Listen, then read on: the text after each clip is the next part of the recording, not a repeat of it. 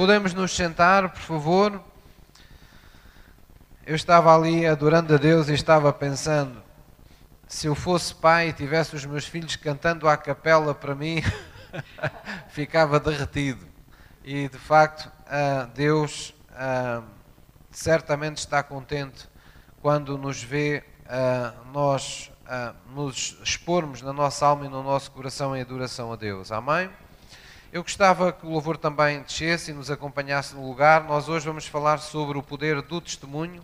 Uh, quero uh, antes só lembrar que nós vamos celebrar uh, o Natal no dia 17, domingo dia 17, portanto de hoje a 15 dias, e vamos também nesse dia tomar, celebrar Santa Ceia. Sempre que é o mês da Páscoa e do Natal, nós celebramos a Santa Ceia no momento em que, no culto em que nós falamos da Páscoa, respectivamente, e do Natal, do nascimento de Jesus. Uh, e portanto, nós vamos aqui fazer essa celebração, que é sobretudo espiritual. Todas as festividades são boas, são agradáveis, mas são acessórias, são coisas que vêm depois, não é? Mas o que é essencial é que durante este mês, uh, todos nós que somos igreja, sejamos os primeiros cujo coração seja movido em favor dos outros, em favor do próximo. Essa é a forma de nós celebrarmos verdadeiramente o Natal. É nós nos lembrarmos a razão por que Jesus nasceu neste mundo, porque ele veio, e é nós valorizarmos esse nascimento.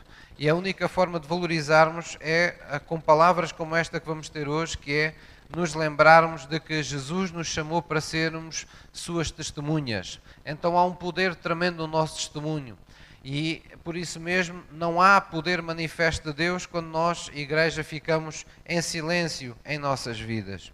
Então, uma coisa frequente que acontece é que ah, muitas das vezes os, os, cristãos, ao virem à igreja e ao terem cultos como este, onde nós partilhamos a revelação da palavra e, e entramos ah, nas profundezas da revelação da palavra e comungamos disso, da presença de Deus, muitas das vezes nós descansamos nisso e, e, quando vamos para casa e durante a semana, porque as pressões muitas vezes são muitas, as urgências também, as, as, as ocorrências da vida, os cuidados da vida são muitos, as pessoas acabam se esquecendo de ter comunhão com Deus. E o que é que se perde com isso? Perde-se que ao não nos expormos à palavra, ao não nos expormos ao contacto pessoal com Deus, nós perdemos revelações que deixamos de partilhar e perdemos experiências que deixamos de viver, deixamos de experimentar as Escrituras, deixamos de ter situações com o poder de Deus. Para nós experimentarmos o poder de Deus,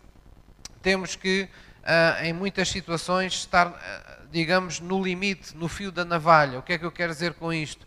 No limite entre as coisas nos correrem bem e nos correrem mal. Precisamos de estar em momentos de prova. Nós não desejamos isso, queremos ter, estar sempre confortáveis na nossa fé, confortáveis ah, na, na unção que está sobre a nossa vida, nas coisas que nos correm bem, mas são nos momentos de prova e nos momentos de limite da nossa vida que nós temos uma oportunidade única para ah, experimentar as Escrituras e o poder de Deus, porque a fé opera quando as nossas capacidades humanas naturais cessam, ou seja, aquilo que não nos deixa dúvidas que é atribuível a Deus.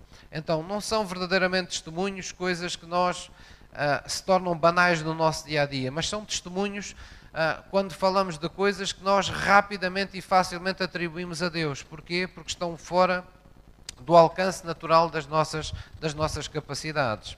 Então, sempre que alguém, e isso aconteceu connosco, com a generalidade dos que estão aqui, eh, tem um encontro real com Jesus e, e, e faz oração, entrega a sua vida a Jesus, normalmente eh, ninguém faz essa oração por dar cá esta palha, não é? Ah, por, por uma, uma situação apenas de agradar a um amigo. Às vezes acontece, haver uma pessoa que vai a uma igreja e diz, bem, deixa lá fazer oração, para que esta pessoa que me trouxe à igreja não fique triste. Mas não é esse o propósito, não é? Isso não é uma conversão, isso é uma fantasia, é um fingimento. A verdadeira conversão é quando nós, de facto, não sabendo como explicar, uh, testemunhamos daquilo que supomos ser a presença de Deus, a unção de Deus, somos apanhados de surpresa, somos apanhados, como se costuma dizer, na curva, não é? Uh, sem nos apercebermos, entramos num culto como este e, e ou pela, pela unção, ou pelo louvor, ou pela palavra, nós sentimos transportados por uma dimensão, por uma experiência que nunca tivemos antes. E nós facilmente associamos isso àquilo que nós esperávamos encontrar na presença de Deus um dia que nós, que nós estivéssemos nela, não é? Então é nesses momentos que nós experimentamos que Deus é real, que Deus é poderoso. É nesses momentos que nós uh, saímos de, de, um culto ou de uma experiência dessas e dizemos: não, afinal Deus é mesmo verdadeiro, afinal Ele é mesmo real. Porquê? Porque sentimos o seu toque no, no nosso íntimo. Nós conseguimos, em muitas circunstâncias, uh, esmiuçar em que é que essa unção, essa presença, esse encontro real com Deus se manifestou em nós. Então há pessoas que dizem com clareza: Olha, eu senti um perdão dos meus pecados, eu senti livre de um peso que eu tinha de culpa do meu passado. Há pessoas que dizem: Olha, eu, eu senti-me profundamente oprimido e eu sinto que tenho uma sensação de liberdade interior inexplicável.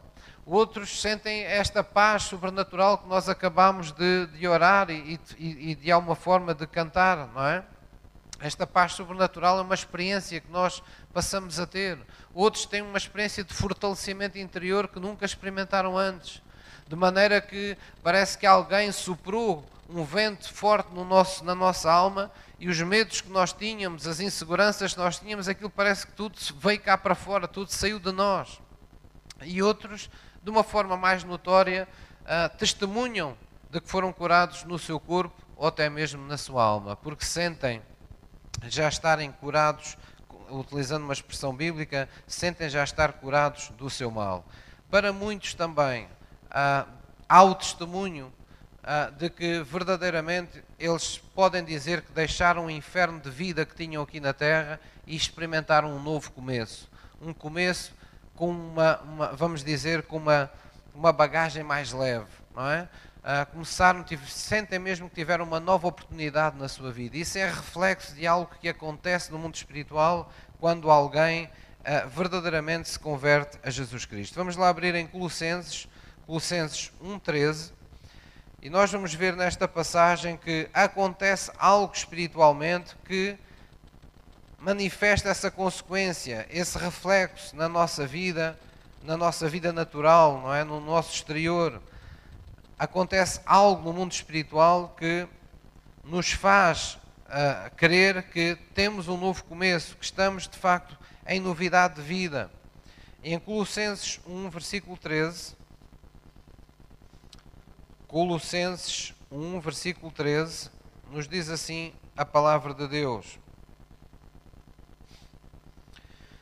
Nos diz no versículo 12: dando graças ao Pai que nos fez idóneos para participar da herança dos santos na luz, o qual Deus nos tirou da potestade do domínio das trevas e nos transportou para o reino do Filho do seu amor, em quem temos a redenção pelo seu sangue, a saber, a remissão dos pecados. Amém? Então, espiritualmente, é isto que acontece nós somos de facto tirados do domínio das trevas e somos transportados, não é? Somos tirados de um lugar para outro, para o reino do Filho do seu amor.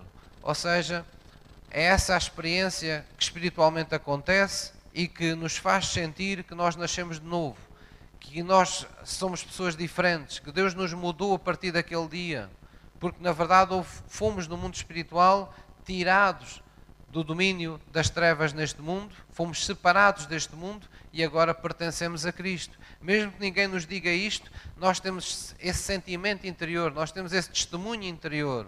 Então, o que é que nós começamos a ter a partir do momento que temos um encontro real com Jesus e começamos essa caminhada? Nós temos, primeiro que tudo, um, um testemunho. Temos um testemunho na nossa vida. Um testemunho não apenas que Deus é verdadeiro, que Deus é real, mas de como Deus nos transformou, como Deus nos mudou interiormente, porque a unção de Deus sempre muda as pessoas, sempre nos transforma em pessoas diferentes. Eu, desde o dia que entreguei a vida a Jesus, tornei-me uma pessoa diferente. Houve coisas que foram mudando gradualmente, mas houve mudanças instantâneas, tão instantâneas e tão reais, que eu já aqui dei esse testemunho, que cheguei ao ponto de, de, de sair da, da, do local de culto e vir para a rua e tinha a sensação que estava num mundo novo, parecia que tinha aterrado num novo planeta. Não sabia explicar, mas parecia que tudo, tudo estava estava de facto novo na minha vida. Eu cheguei ao meu quarto, inclusive, e, e tinha um, um, quadro, eu já aqui falei nisso, num, com, com um menino com uma lágrima, que é um quadro, um clássico, não é? De, de pintura, uh, do menino assim, pobre, com uma lágrimazinha a cair. Eu olhei para aquilo em cima da minha cama e disse: Eu não quero isto aqui mais.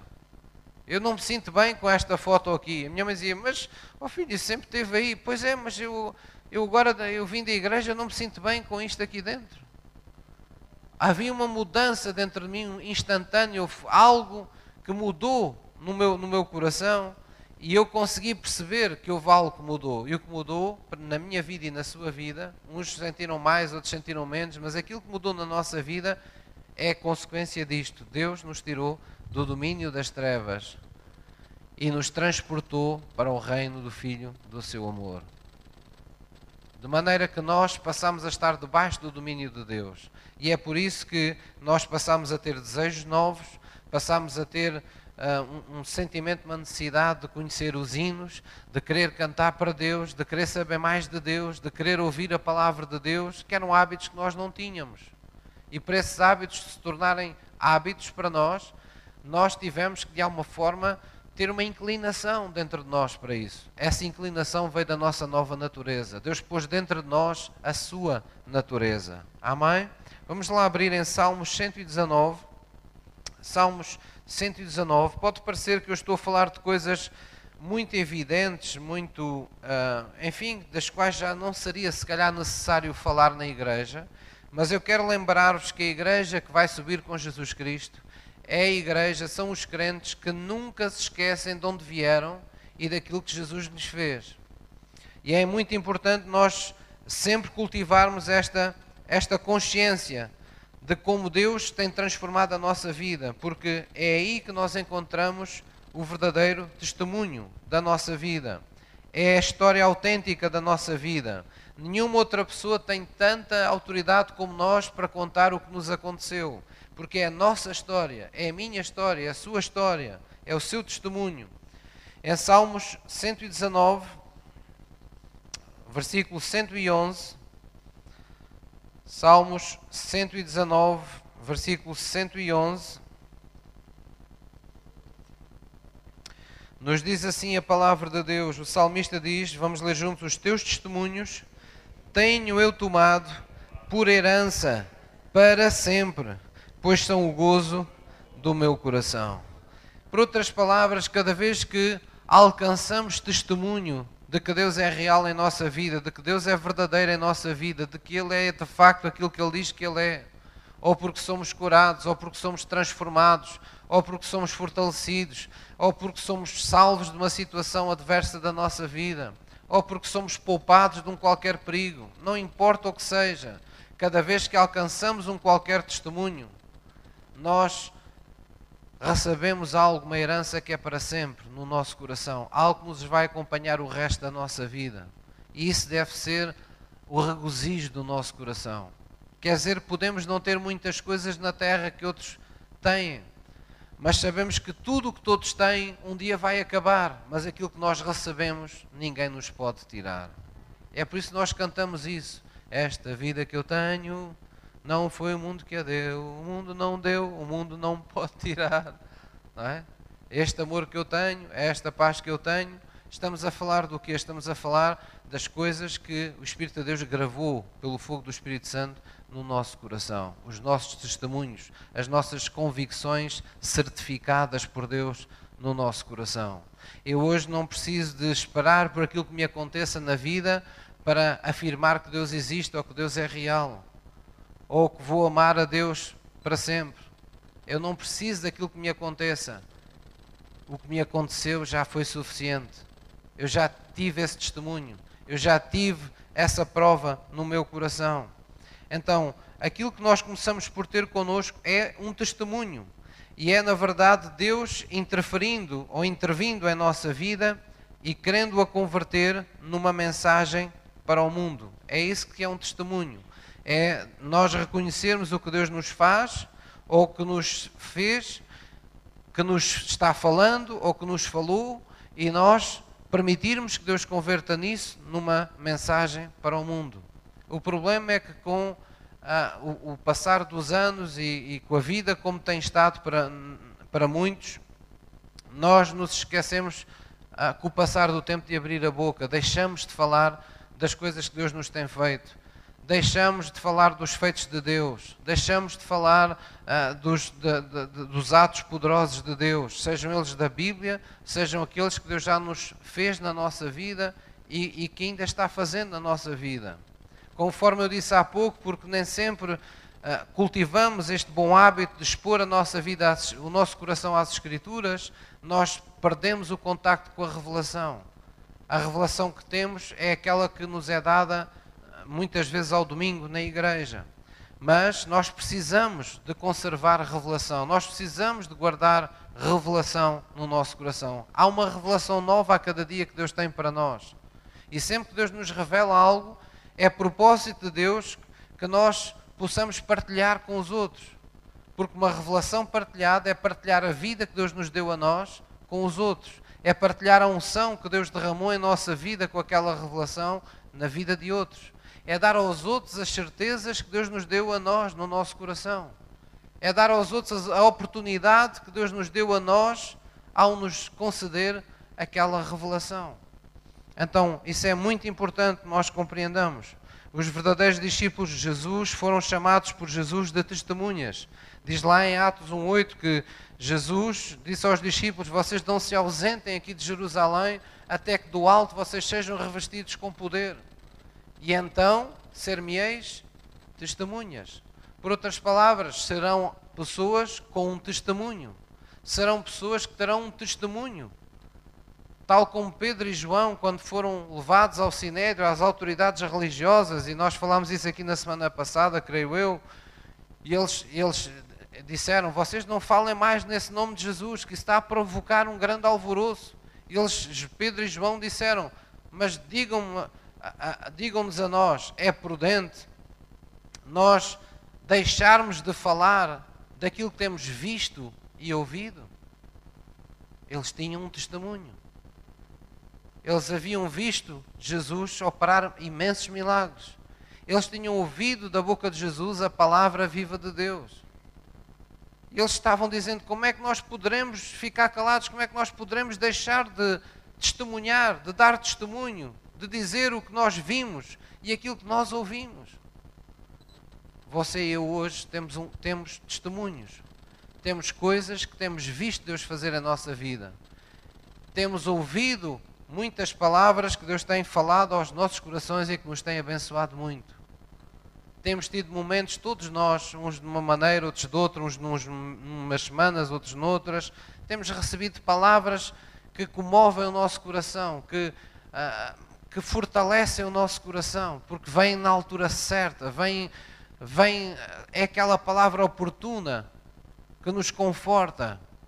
E eu sei disso porque praticamente todas as semanas há sempre um ou outro ou mais pessoas de vocês que vêm ter comigo e dizem, pastor, hoje pastor disse aquela palavra, olha, aquilo foi tudo para mim, olha, pastor, aquilo abençoou-me tanto, olha, hoje ainda eu esta semana estive a pensar nisso que o pastor falou e não sabia porquê, mas hoje eu ouvi a palavra e percebi que era Deus a falar comigo. Nós temos de dar testemunho dessas coisas. Temos que começar por dar testemunho dessas realidades uns aos outros porque entre nós há pessoas que estão em tempo de provação, que estão sem há muito tempo sem ouvir Deus falar ao seu coração e elas precisam de saber que Deus está falando ao coração dos que estão à sua volta. Elas precisam de sentir essa proximidade de Deus. Os testemunhos as revelações, da, da, das revelações que temos, das coisas que nos acontecem, nós temos que furar a barreira da vergonha, da timidez, uh, do receio de que as pessoas venham uh, de alguma forma a entrar na nossa, a invadir a nossa privacidade. Temos que perder essas, essas ideias, temos que esquecer e pensar, ah, mas e depois vão ah, essas pessoas vão ver estas minhas imperfeições, vão ver que eu tive este, eh, que eu errei nesta situação na minha vida. Nós não podemos valorizar uma vida para a qual já morremos. Nós já não pertencemos a nós mesmos, nós pertencemos a Jesus Cristo. Nós não temos o direito de pôr a nossa vida à frente do testemunho de Jesus Cristo. A nossa vida há muito que se tornou o pano negro de fundo para que o diamante vivo que é Jesus Cristo possa ser apreciado na nossa vida. Então nós temos essa obrigação uns com os outros. Devemos ter esse desejo uns com os outros de partilhar uns com os outros as coisas que Deus nos tem revelado, as coisas que Deus nos está falando neste tempo, as coisas que Deus nos está que está operando em nossa vida. Há testemunhos que você tem na sua vida que, se você partilhar com outras pessoas que estão vivendo situações semelhantes, essas, esses testemunhos vão acelerar a, a, a, o, o encontro dessas pessoas com Deus, vão acelerar a proximidade e a edificação da fé desses seus irmãos na presença de Deus. Amém? E nós temos que ser cristãos assim. Primeiro entre nós e depois temos que dar esse testemunho, de, de, nomeadamente do que nos aconteceu, da nossa salvação, temos que ser capazes de o dar às pessoas que não conhecem Jesus Cristo. Há muita gente à nossa volta que ainda acha que Deus é uma ficção ou que não existe. Uns acham que é uma força, outros acham que é uma, uma luz, outras acham que é uma energia positiva, outros acham que não existe. E nós temos que falar das convicções que temos para que as pessoas, pela primeira vez, ponham a possibilidade na sua mente e no seu coração de que talvez estejam enganados, porque estiveram na presença de alguém que afirma ter estado com Jesus, de alguém que afirma que a sua vida foi mudada por Jesus. Então é muito importante nós reconhecermos isso. Vamos abrir em 1 de Crónicas 29. 1 de Crónicas 29. Na minha Bíblia fica na página 506 do Velho Testamento, versículo 19. 1 de Crónicas 29, versículo 19. E vamos ver esta parte desta oração de David, que David fez a, a Deus, lembrando o seu filho Salomão e vamos ver neste desejo expresso de David a importância de algo que Deus quer para nós. 1 de Crónicas 29, versículo 19. Vamos ver que é da vontade de Deus, à semelhança da família do Velho Testamento, nós vivermos com esta atitude de guardarmos os testemunhos do Senhor. Guardarmos os testemunhos do Senhor. É? Lembram-se daquele daquele salmista, não é? Quando ele diz lá no salmo: Alma minha, não é? Não te esqueças de nenhum dos seus benefícios. Então ele está lembrando-se a si mesmo, ele não se quer esquecer de nenhum dos benefícios de Deus. Nós temos que ter esta cultura para cada um de nós. Isso é para nós importante, para termos um coração grato, para termos uma consciência sempre presente da proximidade de Deus da nossa vida em cada momento de como Ele está presente, como Ele é real. Isso nos lembra, Ele não deixa de estar presente por isso, mas nós precisamos nos lembrar que Ele está presente. Nós precisamos de viver em prontidão espiritual para que a nossa fé flua quando ela é necessária ser liberta. Isso só acontece se nós vivermos num estilo de vida que valoriza os feitos de Deus, que glorifica as coisas que Deus nos tem feito, que se lembra e não se esquece das coisas que Deus nos tem falado e nos fala nestes dias. Então, em 1 Crónicas 29, 19, diz: E a Salomão, meu filho, isto eram os votos do pai David para o seu filho Salomão, orando a Deus, diz: Dá um coração perfeito, diga comigo, para guardar os teus mandamentos, os teus testemunhos e os teus estatutos, e para fazer tudo, e para edificar este palácio que tenho preparado. Então, David incluiu na sua oração o seu desejo de que Deus dê a Salomão um coração perfeito, capaz de guardar os, os testemunhos de Deus. Nós nem sempre temos isto uh, tão valorizado, mas na história de, de Israel aconteceu este fenómeno. Sempre que os testemunhos eram guardados por cada geração e passada a geração seguinte, a geração seguinte era uma geração que permanecia em obediência a Deus. Naqueles períodos em que Israel se afastou de Deus, em que o povo teve aqueles momentos de rebeldia que foram inclusivamente governados por homens que afastaram o povo das instruções dos estatutos de Deus. Ou seja, sempre que o povo teve à sua frente pessoas que em momentos da sua vida deixaram de guardar os estatutos, os mandamentos e os, e os uh, uh, testemunhos de Deus, o povo sofreu profundamente. E o que aconteceu a penalização vem mais tarde, porque a geração seguinte foi uma geração obstinada, foi uma geração que não era leal a Deus no seu coração, que não era facilmente confiável para Deus, porque não vivia com esse temor no seu coração. Porquê? Porque lhes faltou quem lhes passasse o testemunho, quem lhes passasse essa tocha da fé, quem os educasse, quem os familiarizasse com o facto de que Deus estava sempre presente em suas vidas. Então é muito importante nós sabermos isso. Nós vivermos nessa, nessa prontidão, sabendo que os testemunhos devem ser guardados no sentido de, de serem o centro de uma vida espiritual sadia. Agora, é óbvio que nos nossos dias nós assistimos a tudo. Uh, nós assistimos a pessoas perverterem uh, o lado mais sincero da Bíblia, não é? Assim como há falsas pessoas em todas as em todas as vocações e profissões e seja lá no que for e atividades neste, neste mundo, infelizmente também também há muita instituição e muita organização que se passa, faz passar por igreja e que não é igreja. E nós temos muitos testemunhos desses, infelizmente, que baralham as pessoas acerca das igrejas e acerca do papel de Deus. Há umas que até tiram do seu nome o nome igreja, nem querem passar-se por outra coisa qualquer, não é? Ah, são centros de ajuda, são sei lá o que eles quiserem chamar, mas são vocacionados para tudo, menos para serem fiéis ao Evangelho. E porquê? Porque nós facilmente, ao olharmos para as práticas de determinadas organizações, percebemos que ali não está um um sentimento sincero de ajudar as pessoas ou de ser fiel aos mandamentos de Deus.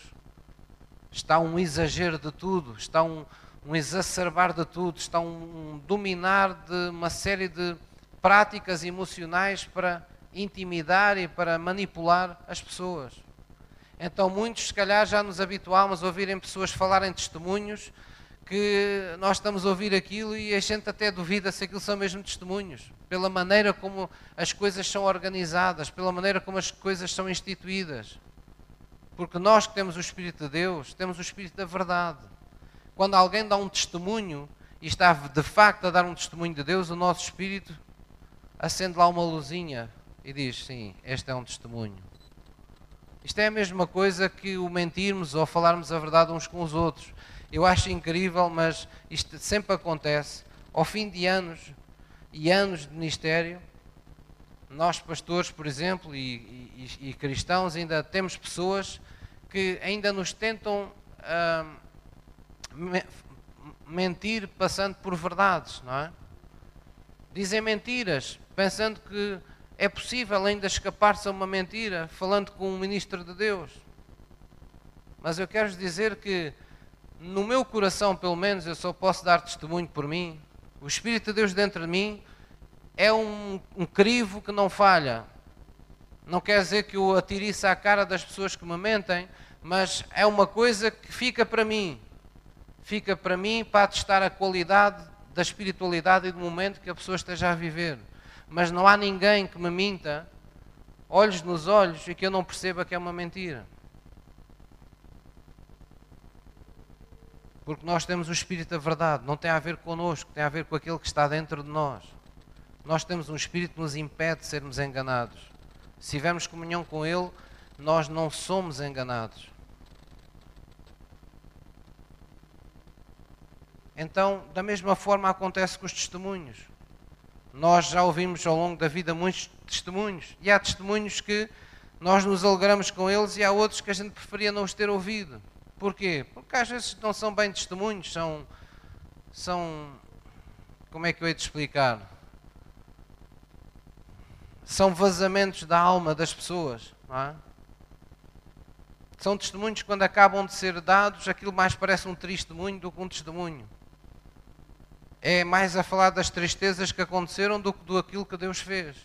Ou outros casos, as pessoas acabam o testemunho e tudo o que, testemunho, tudo o, que o testemunho teve a dizer do princípio ao fim é vejam como eu sou bom, vejam como eu sou melhor que os outros, vejam como eu faço bem, melhor as coisas que toda a gente. Isso não são testemunhos.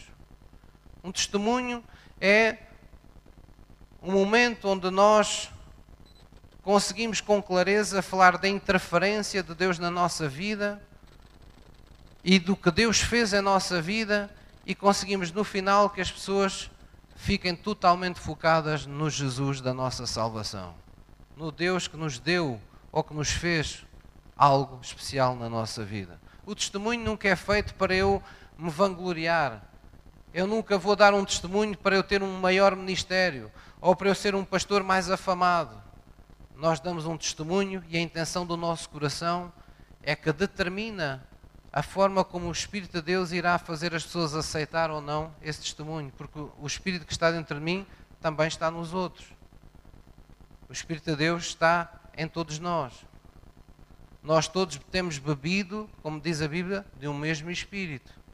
Então nós percebemos facilmente as intenções dos corações. Quando Deus nos quer prevenir do engano, quando Deus nos quer prevenir de uma fraude, ou quando Deus simplesmente nos quer edificar. Por isso é que a Bíblia diz: provai os espíritos. Como é que eu iria provar os espíritos se eu não tiver o Espírito de Deus comigo? Quem sou eu para provar os espíritos? Para dizer se este é um espírito correto, se aquele é um espírito incorreto, se este é maligno, se este é isto, se este é aquilo? Quem sou eu?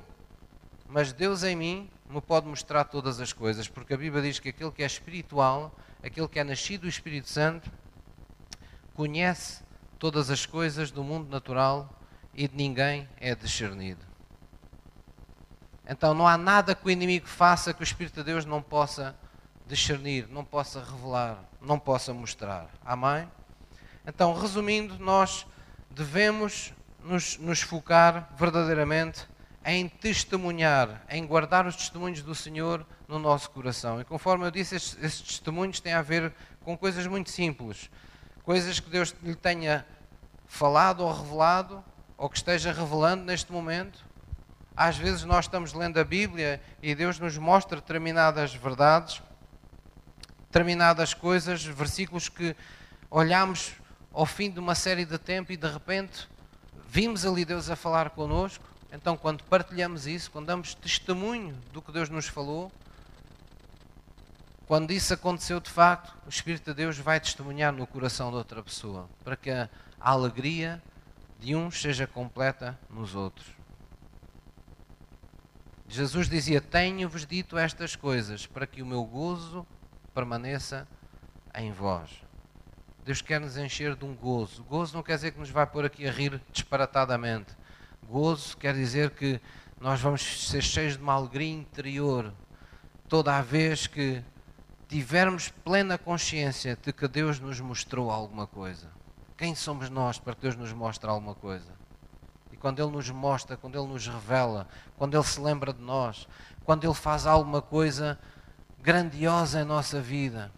Quando eu digo grandiosa, não tem que ser grande, mas às vezes é grandiosa na grandeza de Deus, no sentido que às vezes são coisas pequeninas da nossa vida que nós achamos que nem Deus se importaria com elas, mas mesmo assim Deus se importou, mesmo assim Deus fez, mesmo assim Deus cuidou de nós.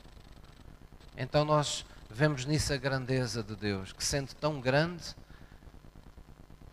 foi capaz de se ocupar de uma coisa tão pequenina aos nossos olhos, apenas para nos mostrar o quanto nos ama, o quanto nos quer, o quanto nos valoriza. Então, toda a vez que nós temos essas experiências com Deus, nós temos testemunho.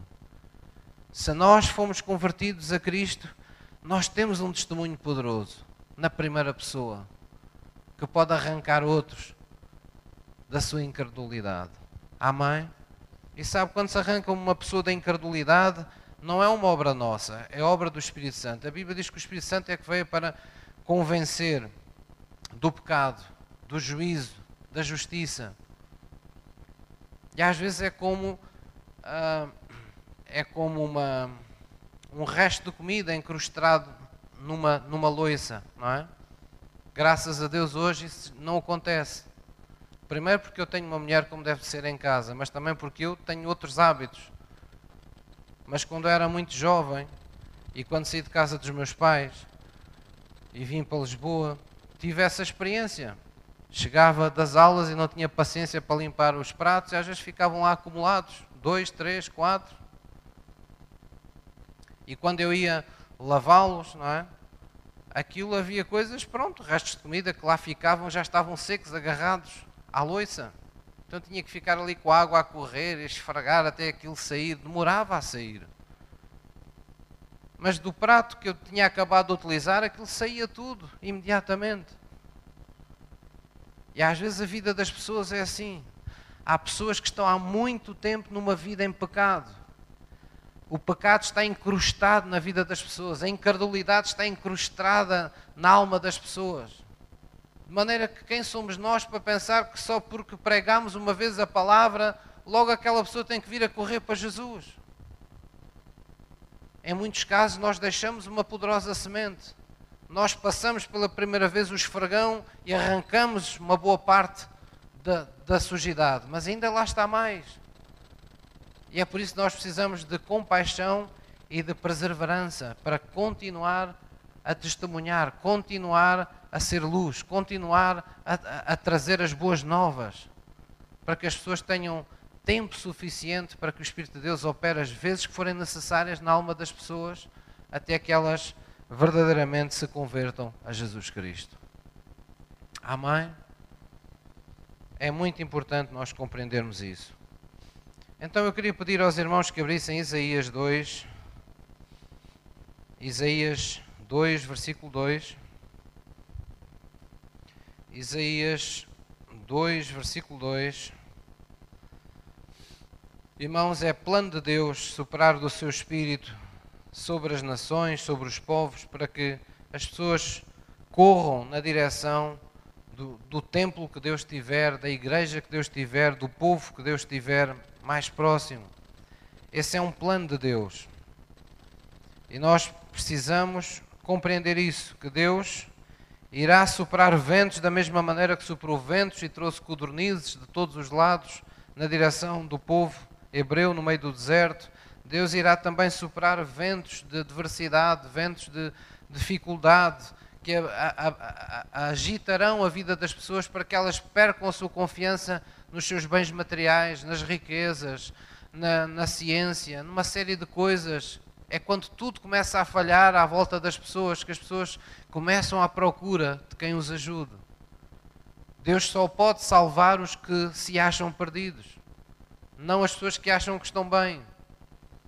Então, muitas das vezes, as pessoas têm que ter a experiência de ir ao fundo do poço, têm que ter a experiência de ter que pedir ajuda para poderem ser achadas por Jesus Cristo.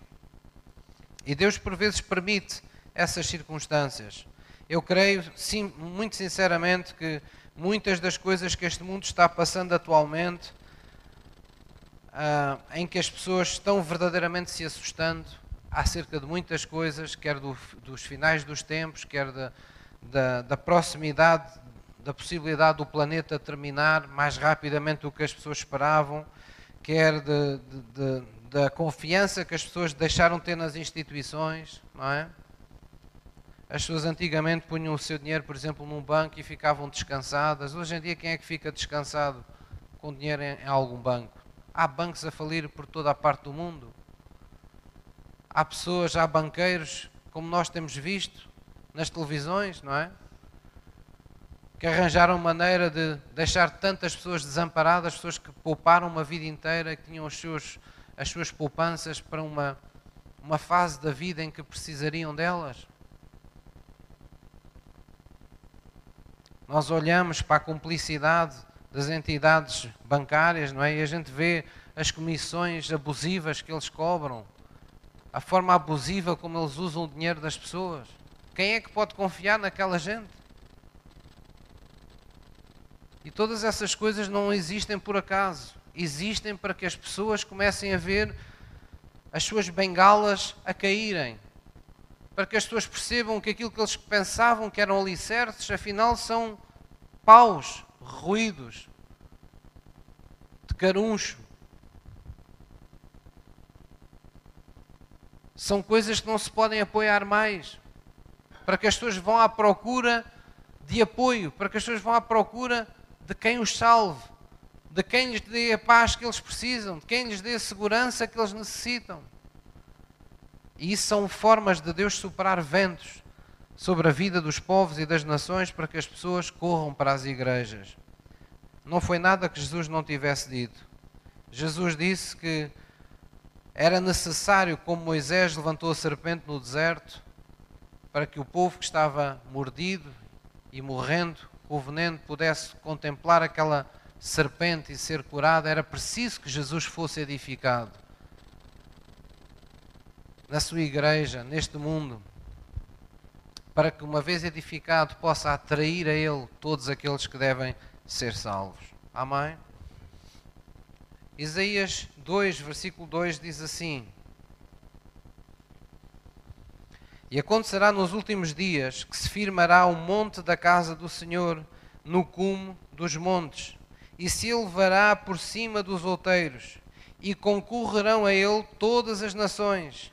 E irão muitos povos e dirão: Vinde, subamos ao monte do Senhor, à casa de Deus de Jacó, para que nos ensine os seus caminhos e andemos nas suas veredas, porque de Sião sairá a lei e de Jerusalém a palavra do Senhor.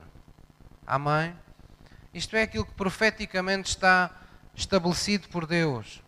E é, é isso que Deus vai fazer nos próximos tempos. Vocês vão ver uma unção como nunca houve sobre igrejas. Vocês vão ver pessoas a serem salvas como nunca foram antes. Vocês vão ver um remanescente santo nesta terra. Não estou a dizer que é em todas as igrejas, mas haverá um, haverá um lote, haverá uma, um remanescente santo, uma, uma porção daqueles que se dizem crentes que não se deixaram contaminar pelo que de pior existe neste mundo. E Deus irá usar essas pessoas, Deus irá soprar do seu espírito, Deus irá fazer com que as pessoas concorram e venham procurar conselho aos homens de Deus, aos cristãos. Eu acredito, sinceramente, sinto isso no meu espírito, que estão chegando tempos em que os vossos vizinhos, uh, vossos amigos, pessoas começarão a querer se interessar e, e, virão a vocês para pedir conselho. Eles não, são, não serão capazes de dizer, mas no íntimo eles sentem e vocês saberão que eles vos admiram, que eles vos reconhecem, que vocês vos têm em consideração por saberem que vocês têm algo especial convosco, com o vosso Deus, com a vossa vida espiritual que lhes faz falta. Nós às vezes temos uma percepção pequenina disso. Quando temos um, um vizinho ou um amigo envergonhado que não é crente e que diz: Olha, num momento de aflição, eles ligam e dizem: Olha, se puderes, ora lá na tua igreja por mim, ora lá ao teu Deus por mim. Porquê é que eles dizem isso? Porque lá bem no fundo, Deus já começou a contender com eles. Lá bem no fundo, eles sabem que há algo especial com a sua vida que eles ainda não, não conhecem. Não tem a ver com a pessoa que você é, tem a ver com a pessoa que está viva dentro de si e dentro de mim. É isso que os faz sentir bem. É isso que faz com que uma pessoa chegue perto de si e diga assim: Ah, eu não sei o que é que se passa, mas sinto-me tão bem. Sempre que fico a falar consigo, podia ficar horas. Sinto-me, parece que não tenho problemas ao pé de si. Quando lhe disserem isso, você alegre-se. Chega a Deus e louva a Deus profundamente por isso porque isso significa que a presença de Deus está sobre a sua vida de uma forma forte. Porque só a presença de Deus faz as pessoas sentirem esse afastamento do mal e essa proximidade das coisas boas que Deus nos prometeu. Amém? Então não foi por acaso que Jesus disse que Ele era a luz do mundo, não é? João disse: Eis a luz que desceu, falando de Jesus Cristo. E Jesus o que é que disse aos discípulos? Agora vós sois a luz do mundo. Portanto, vocês não se escondam. Vocês não são a luz que vai ficar escondida, mas vai ser colocada no alto para dar luz a toda a casa. Vocês não se escondam atrás do sol posto, para que as pessoas não saibam que vocês frequentam a igreja, não saibam em que, em que Deus é que vocês acreditam. Mas lembrem-se, vocês são uma cidade erguida sobre o um monte. Eu coloquei-vos num lugar de, de destaque, num lugar de proeminência, num lugar onde outros vos possam ver e possam se dirigir para vocês. E por isso Jesus disse que os outros vejam as vossas boas obras para que deem graças a Deus. Então Jesus faz parte do seu plano. Levar o mundo ao encontro da nossa vida. A Bíblia diz em Romanos que a criação geme. A criação geme. Está gemendo. As pessoas à nossa volta todos os dias gemem. Falta-lhes tudo. Mesmo quando têm tudo, elas têm a sensação que lhes continua a faltar tudo. Porque na verdade, quem não tem Jesus, falta-lhes tudo. É isso que às vezes nós não conseguimos perceber. Às vezes confundimos essas pessoas com ingratidão. Esses sentimentos que as pessoas têm como ingratidão. Ingratidão é na igreja, onde as pessoas conhecem Deus, mas no mundo, como é que eles vão estar gratos a um Deus que não conhecem? No mundo o que eles têm é um espírito que está morto para Deus e que todos os dias dá sinais, é um vulcão adormecido dentro deles, que todos os dias dá sinais de uma possível erupção. Todos os dias lhes anuncia a eles próprios que lhes falta tudo. Que a vida tem que ser mais do que isto. Tem que haver uma solução, tem que haver mais qualquer coisa. E nós somos, diz a Bíblia, diz que o mundo geme esperando a manifestação dos filhos de Deus. Como é que os filhos de Deus se vão manifestar? Testemunhando. Porque Jesus nos chamou para sermos testemunhas em toda a terra. E Jesus disse para vocês serem testemunhas, eu dei-vos o poder do Espírito Santo. Porquê é que a gente precisa do poder do Espírito Santo para sermos testemunhas? Porque o nosso testemunho não vai só o nosso testemunho vem com Deus atrás. O nosso testemunho traz Deus e o reino dos céus à vida das pessoas. E nós precisamos de poder como Jesus precisou de poder quando veio a esta terra. Amém? Então, os seus testemunhos eles falam e eles ministram. Vamos novamente abrir no Salmo 119. Salmos 119. Salmos 119. Salmos 119, versículo 24. Salmos 119, versículo 24. Irmãos, os nossos testemunhos, eles falam. Eles falam aos outros, eles falam a nós próprios, eles falam às gerações vindouras. Os nossos testemunhos, eles falam por si e eles começam por falar aos outros da pessoa do Espírito Santo. Se alguém quer ter um conhecimento do que o Espírito Santo faz, os nossos testemunhos anunciam a obra do Espírito Santo. Os nossos testemunhos, eles falam da natureza de Deus, falam de como Deus é poderoso, como Deus é amoroso.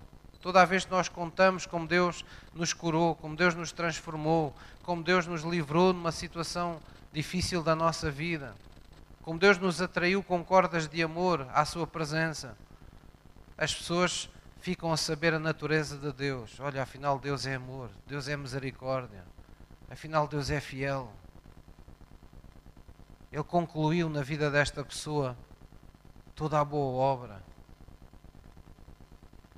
Mas os testemunhos também nos falam a nós.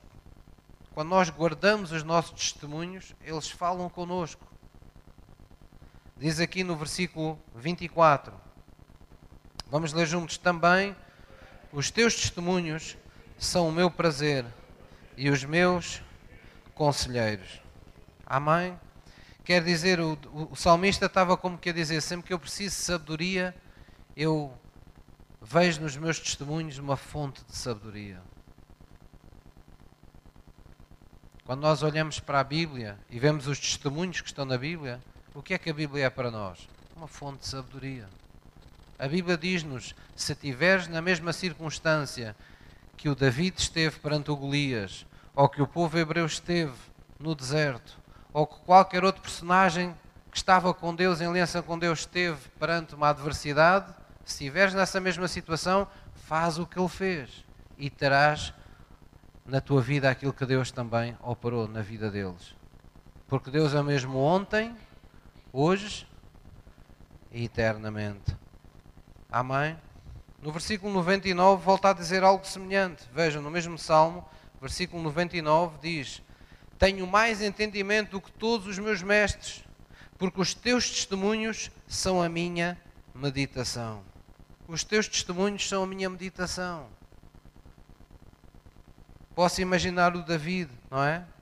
A caminho do Golias e a meditar nos seus testemunhos. Ei, conforme Deus, como foi maravilhoso o poder de Deus e como Ele veio sobre a minha vida para eu dar cabo daquele leão e daquela vez para dar cabo daquele urso. Então Ele também vai dar poder para dar cabo deste Golias, deste incircunciso filisteu. Quando nós pensamos, quando nós revisitamos os momentos em que Deus nos livrou, em que Deus nos abençoou, em que Deus fez a diferença na nossa vida, nós estamos a ser sábios, nós estamos a encher o nosso coração de sabedoria, nós estamos a encher o nosso coração de fé, nós estamos a nos preparar para os momentos de prova que estão diante de nós em nossa vida. Porque conforme um, um crente, um pregador um dia disse e me abençoou muito, nós ou saímos de uma tempestade, ou estamos no meio de uma, ou estamos prestes a entrar numa. A Bíblia diz que neste mundo três aflições. Não vale a pena pensarmos que podemos fugir delas. É melhor começarmos a, a pensar como é, que vamos nos, como é que nos devemos preparar para quando elas chegarem. Sempre com esta certeza, o Senhor nos livrará de todas. É isso que a Bíblia nos diz. Amém? E eu gostava de pedir a vocês que abrissem no Salmo 78 e vissem comigo na primeira pessoa, cada um de vocês na vossa Bíblia, como nossos testemunhos falam às gerações futuras e como isto é tão importante. Irmãos, é muito importante que você fale dos seus testemunhos aos seus filhos, que você conte, não tenha medo de, com os testemunhos, revelar as suas fraquezas, revelar as suas inseguranças, revelar os seus medos. Às vezes os pais têm esse receio. Ah, se eu disser isto, vou contar partes da minha vida que se calhar não abonam muito em meu favor. Isso não é importante. O importante é preparar os filhos para a vida que eles vão enfrentar. E quando eles enfrentam a vida, eles precisam de ver nos pais pessoas como eles, pessoas humanas como eles, que enfrentam as mesmas dificuldades, os mesmos, os mesmos problemas. Não nos diminui nós mostrarmos os nossos erros e as nossas fraquezas quando nós temos algo mais para mostrar além disso. Quem tem um testemunho tem algo mais do que mostrar as suas partes escondidas da sua vida. Tem um Deus por revelar. E quando nós damos testemunho, ou testemunhamos aos nossos filhos, nós estamos a lhes mostrar o que é que eles, quando passarem por uma situação semelhante, se, se a passarem, como é que eles devem fazer. O que é que eles devem esperar que Deus faça na vida deles. Salmo 78 fala-nos da importância disso. Diz assim no Salmo 68: Escutai a minha lei, povo meu, inclinai os vossos ouvidos à palavra da minha boca. Abrirei a minha boca numa parábola, falarei enigmas da antiguidade, os quais temos ouvido e sabido nossos pais nos têm contado. Como é que eles ouviram? Porque os pais lhes contaram. Não os encobriremos aos seus filhos, mostrando à geração futura os louvores do Senhor, assim como a sua força e as maravilhas que fez, porque ele estabeleceu um testemunho em Jacó e pôs uma lei em Israel, a qual deu aos nossos pais para que a fizessem conhecer a seus filhos, para que a geração vindoura a soubesse, os filhos que nascessem, os quais se levantassem e a contassem também a seus filhos. Quer dizer que de geração em geração os testemunhos são uma herança que permanecem numa mesma família. numa mesma comunidade, no mesmo povo, para que pusessem em Deus a sua esperança. Quer dizer que essa tocha da, da fé nos, dos testemunhos é passada para que as pessoas possam pôr em Deus a sua esperança. Quer dizer, para que a geração vindoura não se torne obstinada e desobediente a Deus, mas seja temente a Deus. Encontre em Deus a sua salvação sempre que necessite. E também seja a primeira pessoa que eles procuram quando têm uma aflição. Porque ouviam os seus pais dizer: quando eu tive esta situação, eu busquei a Deus. Eu não sabia o que mais fazer, eu louvei e adorei a Deus. E Deus veio em meu socorro. E Deus fez isto, e Deus fez aquilo. Nesses momentos de aflição eles vão se lembrar e vão dizer: Não, espera lá. Se Deus fez isto com os meus avós, fez isto com os meus pais, também vai fazer comigo. Ou seja, os testemunhos tornam-se uma fonte de sabedoria para eles. Mostram-lhes o que eles devem fazer de espiritual numa situação natural das suas vidas, para que possam ver o sobrenatural de Deus repousar sobre as suas vidas. Diz no versículo 7: para que pusessem em Deus a sua esperança e se não esquecessem das obras de Deus, mas guardassem os seus mandamentos. E depois acrescenta, e não fossem como seus pais, geração costumaz e rebelde. Isto é aquele capítulo que eu vos falei, foi um período da história de Israel em que o povo se afastou de Deus e se esqueceu dos testemunhos de Deus, e isso foi nefasto. Isso os fez sofrer, isso os fez, ah, de alguma forma, encolorizar Deus, despertou a ira de Deus. Lembram-se quando Deus falou a Josué e Caleb e falou em particular e, e disse: Olha, eu perdoo o povo dos seus pecados, mas por estas todas as vezes eles me provocaram a ira, eles têm desobedecido. Sempre que vem uma provação, eles olham para trás, eles querem voltar para o Egito. Eles preferem uma vida em maldição do que vir para a vida que eu preparei para eles. É isso que nós fazemos quando murmuramos, quando desanimamos e temos tudo para vencer com Deus. E Deus não quer que nós, em nosso coração, deixemos de ser leais a Deus. Então, a, a, aquilo que nos ajuda a, a fazer o que falta, o bocadinho que falta para alcançar o nosso testemunho, está relacionado com guardarmos também os nossos testemunhos de Deus. Não nos esquecermos das coisas boas que Deus nos tem feito. Posso ouvir uma mãe? Nossos testemunhos, eles também ministram. Vamos abrir em Apocalipse, Apocalipse 19. E vamos terminar com esta passagem, Apocalipse 19, versículo 10. Os nossos testemunhos já vimos que falam aos outros da pessoa do Espírito Santo, como ele opera, da natureza de Deus, fala-nos a nós mesmos, não é? Sendo uma fonte de gratidão, de louvor, de sabedoria, de edificação na fé. Fala às gerações futuras para os ajudar, ajudar os que, os que vêm a seguir de nós, na sua geração, a serem tementes a Deus.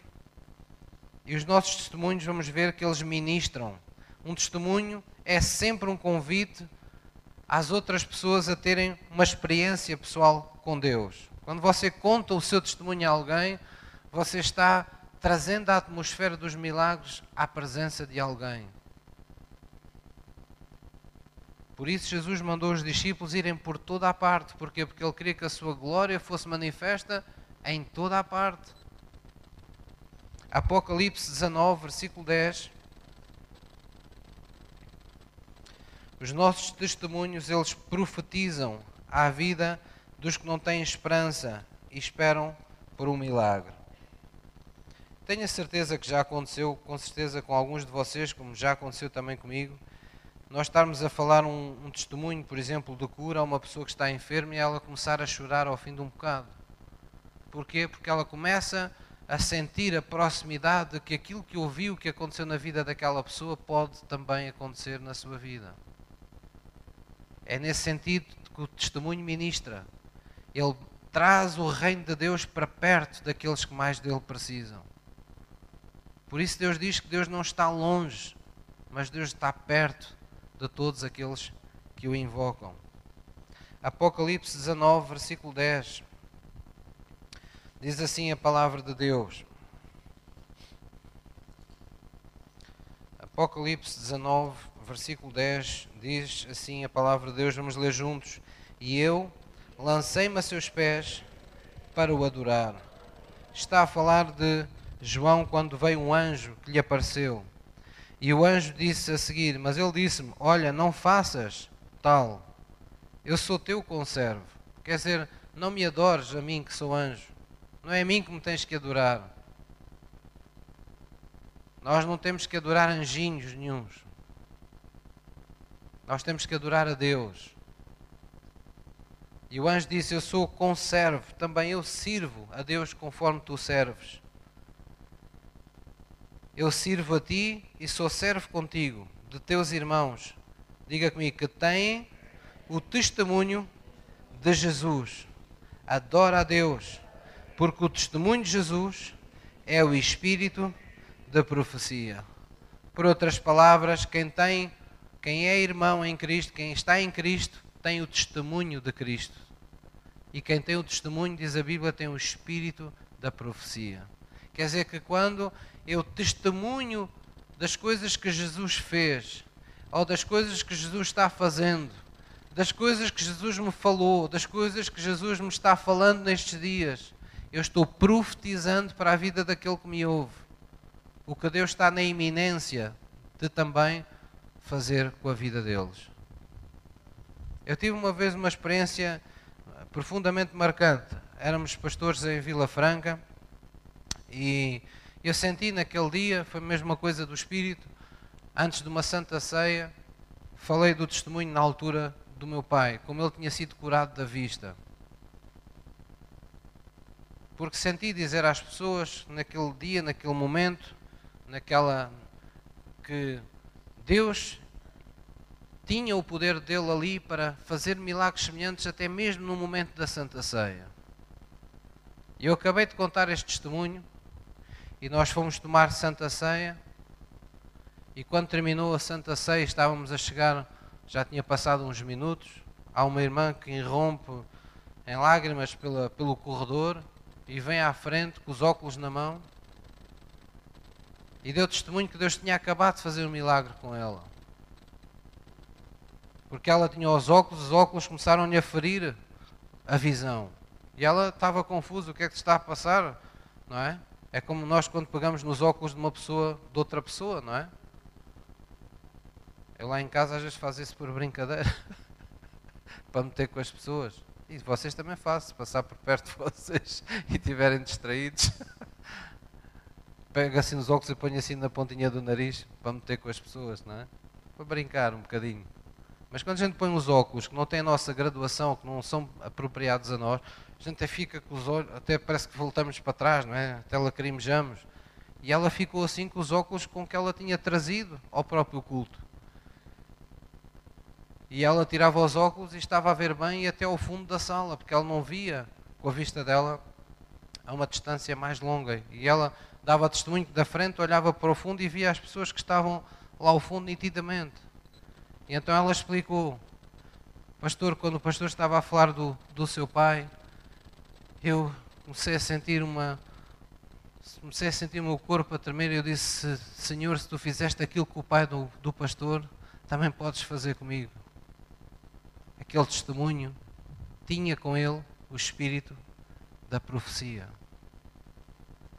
aquele testemunho estava profetizando àquela mulher. Eu também posso fazer, Jesus estava dizendo ela no seu coração, eu também posso fazer contigo o que fiz com ele. Ela pôs toda a sua fé. Não foi uma fé induzida por mim como pastor. Ela estava falando a sós com Deus. E quando ela toma a Santa Ceia, foi que nem aquela mulher que disse a Jesus: Se eu tão somente tocar no seu vestido, se eu tão somente, ele nem precisa de parar para me tocar se eu somente tocar no seu vestido, eu sei que vou sarar. Eu sei que sei que vou sarar. Convicção dada pelo Espírito Santo no seu coração. Então é isso que nós provocamos. Quando nós damos um testemunho, testemunhar, ou antes profetizar, ou fala, ou está predizendo alguma coisa que vai acontecer, ou está provocando alguma coisa no presente aquele que profetiza ou provoca algo num momento presente ou está ou perdiz qualquer coisa que irá acontecer. Quando nós testemunhamos, nós estamos provocando algo no presente. Nós estamos preparando, trazendo a atmosfera da presença de Deus às pessoas que nos ouvem. E é por isso que às vezes as pessoas, quando ouvem um testemunho nosso, que é nosso, não é? as pessoas ficam, ficam sensibilizadas, ficam tocadas. Mesmo que sejam descrentes, elas não conseguem, como é que eu ia explicar? Elas não conseguem negar o nosso testemunho. Porquê? Porque aconteceu-nos a nós. Elas não podem dizer que não aconteceu. Elas podem olhar para um versículo e dizer que não acreditam, mas não podem dizer para algo que eu digo que me aconteceu e dizer isso não é verdade. Porque aconteceu na minha vida. Então, essa, essa autenticidade do nosso testemunho, essa autoridade que cada um de nós tem para falar aos outros aquilo que Deus lhe fez ou que Deus lhe está fazendo, é uma arma poderosíssima para levar Jesus ao coração das pessoas. E é tão importante que nós estejamos preparados para isso. Aquilo que eu queria vos perguntar, sem esperar a vossa resposta, como é óbvio, é: vocês estão preparados, por exemplo, para dar o testemunho da vossa salvação? Se alguém vos perguntar como é que vocês começaram a ir a uma igreja, as pessoas não dizem como é que Jesus entrou na, na tua vida porque eles não, não sabem essa linguagem, não têm essa revelação. Mas sabem que você, a partir de um determinado momento da sua vida, começou a vir à igreja. E algum dia alguém vai perguntar: Olha, como é que, como é que foi isso? O que é que te fez começares a ir à igreja? O que é que acontece lá para tu regressares lá tantas vezes? Nós estamos preparados para dar esse testemunho? Então, o meu, o meu desafio para vocês neste, neste mês do Natal é um mês onde nós deveríamos estar 100% preparados para isso, para contar o nosso testemunho e para fazer a oração que nós fizemos um dia quando entregámos a vida a Jesus. Nós temos um folhetozinho pequenino que ali está, três coisas que nós precisamos saber, que está disponível para vocês terem convosco está disponibilizado para que todos possam ter sempre alguns, não precisa ter um maço deles, a não ser que vá fazer uma evangelização, mas devemos ter sempre alguns connosco, porque às vezes há alguém que nos, que nos fala, que nos pergunta, alguém por quem oramos, e é sempre um bocado da palavra de Deus que nós podemos deixar, é um ponto de partida que podemos deixar às pessoas, e ali naquele folheto tem uma oraçãozinha no final que nós podemos repetir com as pessoas. Mas a questão que eu pergunto é: você saberia levar alguém a Jesus se tivesse que orar com alguém? Está preparado para contar a alguém como era a sua vida antes de conhecer Jesus? O que é que você viu? O que é que você ouviu? O que é que você fez? Que diferença é que Jesus fez na sua vida daí para cá? Será que estamos preparados para isso? Então o meu desafio é que vocês façam disto um TPC. Já um dia fizemos isso, não é? Mas quando deixamos de testemunhar, quando um carro está muito tempo sem trabalhar, a gente tem que pô-lo a trabalhar novamente. Dar uma carga na bateria, mas depois não podemos deixá-lo outra vez na garagem muito tempo. Temos que andar com ele todos os dias um, um bocadinho. Se estiver muito tempo parado, avaria-se mais rapidamente as peças. Isso fala da nossa vida cristã. Um cristão parado é um cristão que se avaria muitas vezes. Um cristão que está sempre a trabalhar, está sempre a operar, está sempre a mover-se no Espírito, está sempre a testemunhar do que Jesus está fazendo na sua vida, tem uma vida ativa com Deus, tem uma vida de comunhão com Deus, tem sempre coisas novas para contar, tem sempre coisas novas para partilhar. É um cristão que está sempre a bombar vida, é uma fonte de águas vivas que está, que está nele. Então vamos restaurar essa fonte de águas vivas no nosso coração. Vamos orar hoje para que possamos todos nós ser essa fonte de águas vivas, para que não seja um sacrifício, não seja um momento, uh, como é que eu ia te explicar, de tensão para nós termos que falar de uma coisa que deveria ser um momento de maior prazer para todos nós. Amém? E é só essas perguntas que nós temos que responder. Contar um testemunho não é contar a Bíblia toda, não é começar a, a falar e a meio já ninguém sabe o que é que aconteceu. Não, é falar de coisas concretas. É falar com o seu coração. Como era a sua vida quando, quando você não tinha Jesus? Que circunstância que o levou a Jesus? Foi uma doença? Foi uma falta de significado na vida? Foi alguém que o convidou? O que é que aconteceu que o levou a procurar Jesus? Que é que você ouviu? O que é que você viu? O que é que você sentiu? Que o fez orar na presença de Deus, que o fez entregar a sua vida a Jesus. Como é que tem sido a sua vida daí para cá? Que diferença é que Jesus passou a fazer na sua vida? Será que você era uma pessoa insegura e agora é uma pessoa mais segura? Será que você era uma pessoa que sofria com medo e hoje é uma pessoa que não tem medo de nada? Será que você era uma pessoa que sofria com, com situações passadas que ocorreram na sua vida e hoje é uma pessoa livre para construir o seu futuro? Será que era uma pessoa enferma que tinha que passar a vida a tomar comprimidos ou levar injeções ou, ou fazer tratamentos e, e hoje é uma pessoa que apenas vai à revisão? É importante nós sabermos isso. E o bom exercício para fazer é, no próximo domingo, quando você regressar, ou daqui a dois domingos, seja quando for, você vir e vir preparado. Hoje eu vou ter com uma pessoa na igreja que não me conheça assim tão bem, eu vou partilhar com ela o testemunho da minha salvação. Faça isso. Vamos fazer isso uns com os outros. Vamos contar uns aos outros como é que Jesus mudou a nossa vida. Isso vai nos soltar a todos. Isso vai nos abençoar a todos. Calhar há pessoas que não sabem como é que, como é que Jesus entrou na sua vida e que vão ser profundamente abençoadas quando souberem esse testemunho. Esse testemunho vai lembrar no coração delas momentos passados também vividos com Deus. Vida desperta vida, unção desperta unção. Um cristão desperto, um cristão fervoroso, torna outros cristãos mais fervorosos também. Então vamos fazer isso. Amém? Porque quando é fácil fazer entre nós, também vai ser fácil fazer com as pessoas que nós mal conhecemos. Amém? E Deus vai ser muito abençoado porque Ele vai poder dizer lá de cima do céu: Aí está, Cristo neles está a ser a esperança da glória. Valeu a pena morrer por aquela gente na cruz do Calvário. Eles estão fazendo a obra, eles estão a ser a luz. Vamos falar aos nossos filhos, vamos falar à nossa família neste Natal. Vamos lembrar àqueles que não, não sabem nem conhecem Jesus.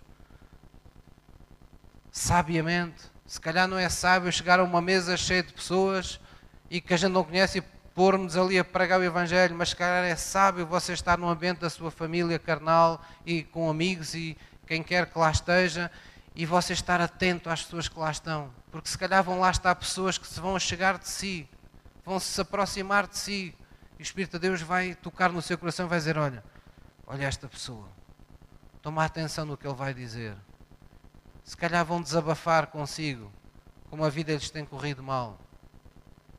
E às vezes é o ponto de partida para que você possa levar essa pessoa para um momento, para um lugar mais recôndito e começar com aquela pessoa a contar o seu testemunho e a desafiá-la à oração. Aquela pessoa salva dará origem a uma família salva. Não tem que ser todos abrangidos naquele dia, naquela hora, mas temos que ser sábios.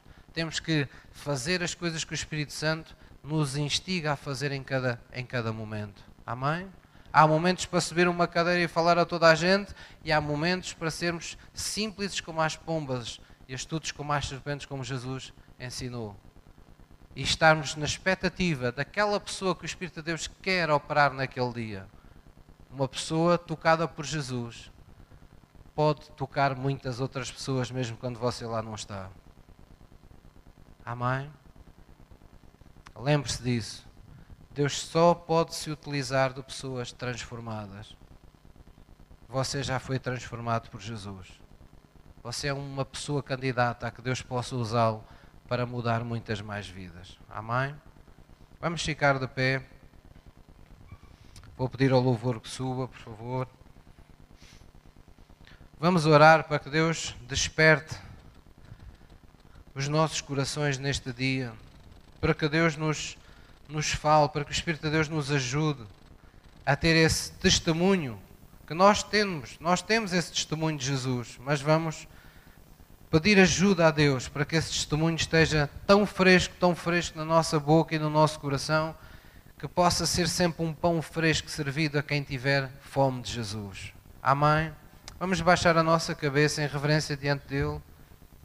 E se você sente no seu coração renovar os seus votos na presença de Deus, vamos orar juntos. Vamos dizer assim, querido Deus, é no nome de Jesus que em tua presença eu reconheço que Jesus Cristo morreu por mim na cruz do Calvário para me dar vida, vida com abundância, a vida eterna. Senhor Jesus, eu te convido a seres o meu Senhor, vem ser o meu Salvador, pois eu aceito o teu sacrifício da cruz em meu lugar e quero de hoje em diante viver pela tua justiça, pela qual tu te fizeste maldição em meu lugar, para que em mim operasse a graça e a misericórdia de Deus.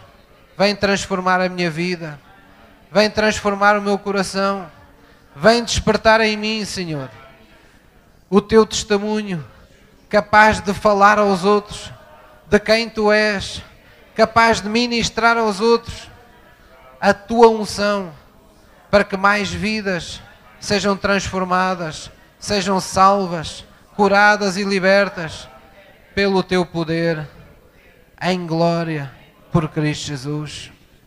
Senhor, eis-me aqui, dá-me sabedoria, fala ao meu coração, Deus, ajuda-me, Senhor, para que eu tenha sempre presente no meu coração a palavra da fé na minha boca e no meu coração e possa de ti testemunhar para a tua honra, para a tua glória, em nome de Jesus.